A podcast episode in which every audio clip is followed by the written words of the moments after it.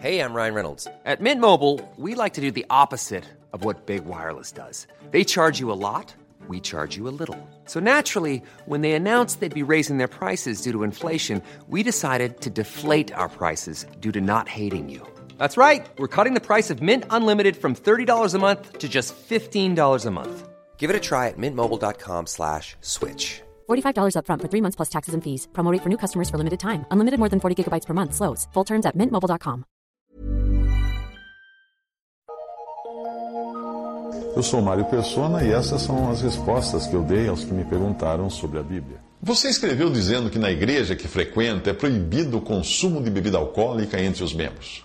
O argumento usado ali é o de que os crentes em Cristo são hoje um sacerdócio santo e, portanto, devem viver como viviam Arão e os sacerdotes do Antigo Testamento, que não bebiam vinho. Será que existe fundamento para esse argumento? Bem, se alguém não deseja beber bebida alcoólica, isso é uma decisão pessoal, faz muito bem também se for problema de saúde e muito menos se for se dirigir, por exemplo, né? Uh, mas eu, eu, falo da bebida alcoólica não no sentido de embriagar-se, porque a Bíblia condena realmente a embriaguez, mas a, a Bíblia não condena o beber vinho, em lugar nenhum. Considerando que nós somos ensinados por Jesus até mesmo celebrar a ceia do Senhor com vinho, seria um exagero ir buscar na lei do Antigo Testamento um argumento para se abster totalmente do álcool. E maior exagero ainda querer se basear nas restrições que eram dadas a Arão e os sacerdotes no judaísmo, para determinar o modo, de, o modo como um cristão deve viver hoje. Quando você perde de vista a razão da lei e dos preceitos do Antigo Testamento, que para nós hoje cristãos são símbolos, figuras e sombras, você acaba criando regras que não cabem ao cristão. O, o ensino dos apóstolos é muito claro. O que foi escrito no Antigo Testamento teve a sua função literal na época e tem sua função hoje para o cristão, porém na forma de princípios, figuras, sombras, uh, exemplos, etc. Ora, o apóstolo escreve: tudo isso lhe sobreveio como figuras e estão escritas para aviso nosso para quem já são chegados os fins dos séculos. 1 Coríntios 10, 11 de sorte que era bem necessário que as figuras das coisas que estão no céu assim se purificassem, mas as próprias coisas celestiais com sacrifícios melhores do que estes. Hebreus 9, 23. Portanto, ninguém vos julgue pelo comer ou pelo beber, ou por causa dos dias de festa, ou da lua nova, ou dos sábados, que são sombras das coisas futuras. Colossenses 2, 16 a 17. Se você perder isso de vista, você nunca vai entender o Antigo Testamento, e muito menos o Novo Testamento. Embora hoje os crentes sejam chamados de sacerdócio santo, em 1 Pedro 2,5, e sacerdotes, em Apocalipse 1,6, isto não significa que são da tribo de Levi e da linhagem de Arão, como era exigido na classe sacerdotal do judaísmo. Ninguém podia ser sacerdote se não fosse da linhagem de Arão. E você, você alega que o sacerdócio levita era perpétuo. E realmente era porque o Senhor irá restaurar o sacerdócio levita no reino milenial da terra. Mas a igreja não tem nada a ver com Israel e nem com a terra. A cidadania da igreja é celestial. Repare que até o nosso Salvador e sumo sacerdote não veio da tribo de Levi, mas veio de Judá.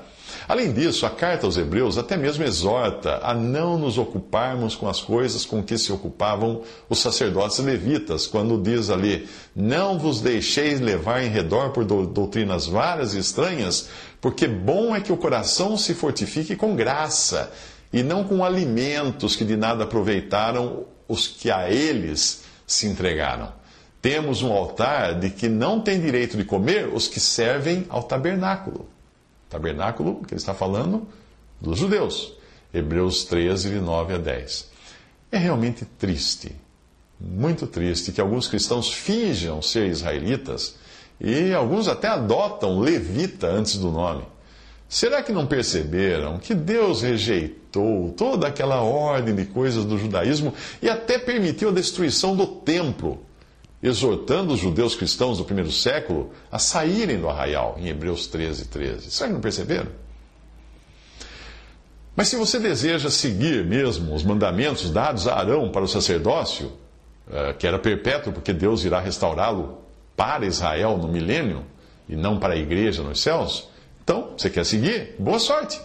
Mas é bom saber que terá de seguir também algumas outras obrigações, além de precisar ser da descendência de Arão, o que eu talvez acredito que você não seja. Veja aqui a lista de coisas que um sacerdote não podia ser ou fazer. Não podia beber vinho e bebidas fortes. Foi isso que você alegou, ou que alegam na igreja que você frequenta, Levítico 10, de 8 a 10. Não podia tocar um cadáver, exceto parente próximo, Levítico 21, de 1 a 4. Não podia raspar a cabeça, Levítico 21, versículo 5.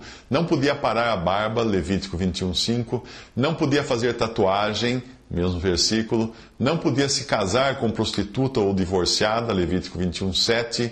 Não podia deixar viver a filha caso ela se prostituísse. Levítico 21, 9. Não podia se casar com mulher que não fosse virgem. Levítico 21, de 13 a 14. Não podia ter defeito algum. É. Não podia ser cego. Levítico 21, 18. Não podia ser coxo. Versículo 18 também. Não podia ter nariz chato. Não podia ter membros demasiadamente compridos não podia ter pé quebrado, Levítico 21, 19, não podia ter a mão quebrada, não podia ser corcunda, não podia ser anão, não podia ter defeito no olho, não podia ter sarna, não podia ter impinges, não podia ter testículo mutilado. Tudo isso em Levítico capítulo 21.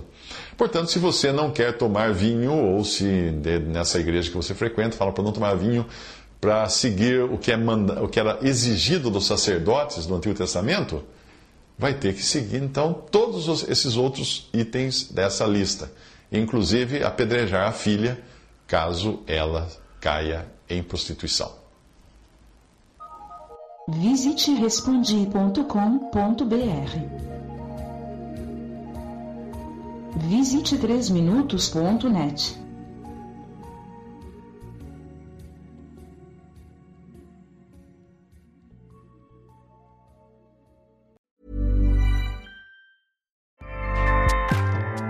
ACAST powers the world's best podcasts. Here's a show that we recommend.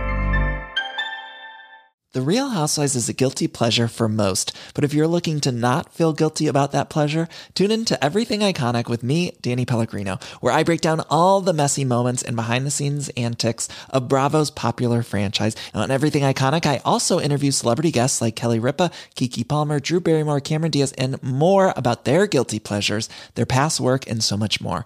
So if you're pop culture obsessed and find yourself watching way too much reality TV like me, tune in to Everything Iconic with Danny Pellegrino wherever you listen to podcasts. ACAST helps creators launch, grow, and monetize their podcasts everywhere. ACAST.com.